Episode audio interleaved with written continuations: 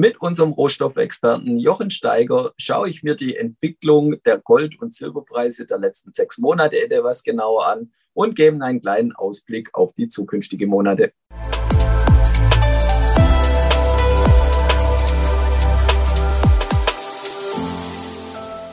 Herzlich willkommen, liebe Zuschauer, zu einem neuen Experteninterview hier bei BXWIS TV. Ich freue mich sehr, habe heute unseren Rohstoffexperten zu Gast, Jochen Steiger. Er ist Gründer und CEO von Swiss Resource Capital AG. Grüß dich, Jochen.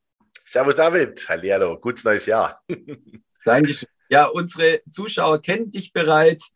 Wir haben uns letztes halbe Jahr, also vor circa ziemlich genau einem halben Jahr, darüber unterhalten, wo denn der Goldpreis und der Silberpreis so die nächsten Monate oder auch längerfristig äh, hingehen, wie sich die Preise entwickeln. Heute wollen wir mal schauen, ob wir richtig gelegen haben oder was passiert ist, wenn es nicht so war. Ja, der Goldpreis, wenn wir uns so anschauen, die letzten sechs Monate eher seitwärts zwischen 1750 und 1850 US-Dollar ganz grob. Ähm, und ich kann mich erinnern, dass du bullish warst und gesagt hast, dass es eher einen Ausbruch nach oben gibt. Was ist passiert? Warum, warum gab es diesen äh, Ausbruch noch nicht? Ja, also nichts ist schwieriger als die Prognose der Zukunft, glaube ich. Und äh, wir alle kochen nur mit Wasser und äh, ich habe auch meine Glaskugel letzte Woche verkauft. Äh, von dem her ist es immer schwierig, solche Prognosen mit einem Zeitlimit zu versehen. Wir hatten uns, glaube ich, unterhalten gehabt, A im Sommer und B auch äh, im Börsentag in Zürich. Und äh, ich bin nach wie vor absolut bullish für Gold. Ähm, warum ist der Ausbruch noch nicht in dem Sinn äh, vonstatten gegangen, wie ich es damals auch schon beschrieben hatte? Ähm, hat im Prinzip einen Hauptgrund. Der heißt Basel III, die Bank für internationalen Zahlungsausgleich. Viele haben das vielleicht noch gar nicht mitbekommen. Also wenn ich das Thema anschneide, ernte ich immer völliges Unverständnis und völlig unverständliche Blicke. Äh, man muss sich Folgendes vorstellen. Seit 1. Januar gibt es ein neues Basel III Agreement und das betrifft allokiertes und unallokiertes Gold. Das heißt, wenn ich jetzt also Kunde bin bei einer Bank und sage, ach ja, ich möchte jetzt physisches Gold kaufen und kaufe das einfach über die Bank und lagere das in einem Metallkonto, ja, dann ist das äh, quasi unallokiertes Gold und das liegt dann da drin. Ich bin der Meinung, dass es mir gehört. Das tut es zwar faktisch auch, aber die Bank kann da damit arbeiten. Das heißt, sie kann Goldleihen machen, sie kann Goldkredite machen, Swaps etc. Bisher konnte man das einfach so tun. Ab jetzt zählt dieses Gold nicht mehr zum Kernkapital. Es zählt dann nur zum Tier, sogenannten Tier 3 Kapital, wenn das mit 85 Prozent Eigenkapital unterlegt wird. Allokiertes Gold, das heißt, ich halte das Gold auf meinen Namen in einem sogenannten Streifbandverwahrung oder Tresor, was wirklich auf meinen Namen läuft und mir wirklich dann auch gehört, ist etwa deutlich teurer natürlich, ähm, muss äh, vorhanden sein. Es darf nicht mehr ausgeliehen werden. Es muss schlichtweg da sein und es zählt genau dann, wenn ich es äh, nicht bearbeite, dann zählt es auch zu 100 Prozent im sogenannten Tier 1 Kapital.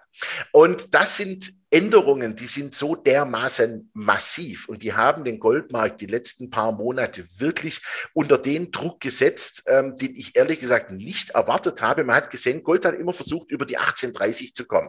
Wumm kam die große Faust und hat oben drauf gehauen und massiv äh, reingeschortet. Es sind wirklich teilweise in 10, 20 Minuten bis zu 6 Milliarden Dollar Gold leer verkauft worden. Und ganz ehrlich gesprochen, wenn ich als Händler das machen würde und meinen eigenen Preis so drücken würde, ich wäre morgen entlassen worden. Also der Hintergrund ist für mich da. Ich will jetzt nicht das Wort Manipulation in den Mund nehmen, aber es sind für mich Marktbewegungen, die ich als äh, ja, professioneller Marktteilnehmer absolut nicht nachvollziehen kann, weil sie keinen Sinn ergeben. So, und das ist für mich der Hauptgrund, warum das Gold nicht gelaufen ist. Gehen wir von den Inflationszahlen aus, heute Morgen gemeldet, 10,3 Prozent, die die Erzeugerpreisindex 10,3 Prozent plus für Dienstleistungen ja, was, was brauchen wir denn noch? Wir, wir sind bald wieder Richtung 70er Jahre unterwegs. Wir haben Preissprünge drinne, äh, die sind so brachial, die konnten wir uns vor vier, fünf Jahren noch gar nicht vorstellen. Und äh, ganz ehrlich gesprochen, Gold müsste eigentlich schon längst bei 3000 oder 4000 Dollar die Unze sein. Wenn wir das, das mal an der Inflation festmachen, nehme ich den das Goldpreis hoch vom Februar 1980 und äh, extrapoliere das äh, mit der normal gemeldeten Inflationsrate, dann müsste ich jetzt bereits bei um die 2600 Dollar im Gold sein. Daran sieht man, ähm, die Banken, Schrägstrich das Finanzsystem hat Angst vor Gold, weil es könnte ein Signal sein, dass man das Vertrauen in die Währungen verliert.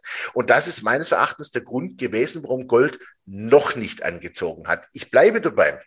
Ich sehe als erstes Ziel 2180 als übergeordnetes Ziel, da danach rund 2,4 und dann 2780. Die 2,4 kann ich mir für dieses Jahr wirklich nach wie vor vorstellen. Und die 2780, machen wir einen runden Schuh draus, 2,8, die kann ich mir für nächstes, übernächstes Jahr sehr gut vorstellen.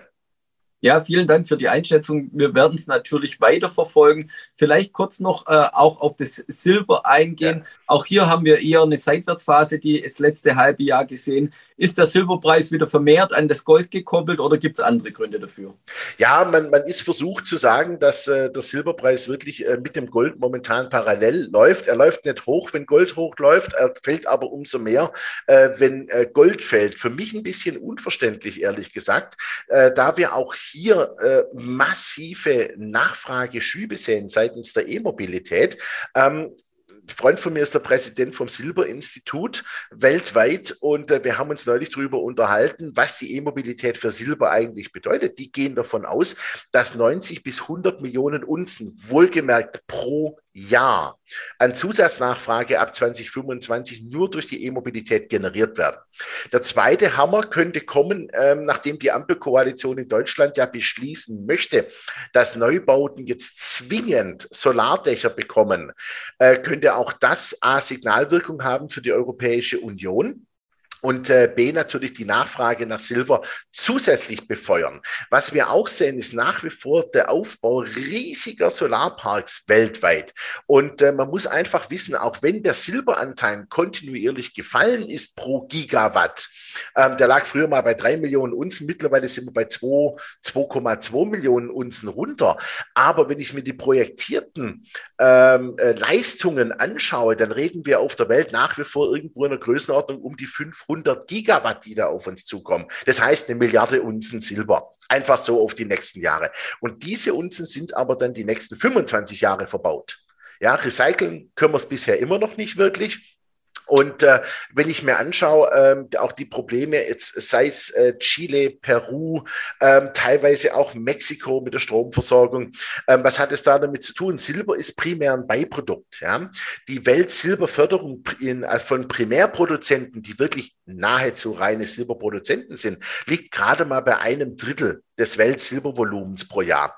Und das heißt umgedreht, wenn ich natürlich Schwierigkeiten bekomme in diversen großen Minenländern, die vor allen Dingen Kupfer fördern, wo das Beiprodukt meistens auch Silber ist, ähm, dann kann es durchaus passieren, dass der Silbermarkt aus, dem, ja, aus der Balance gerät. Und wir sehen eigentlich äh, schlichtweg diese Balance zunehmend gestört und wir glauben auch nach wie vor dran, dass im Silbermarkt uns einiges bevorsteht, ähnlich wie bei Lithium.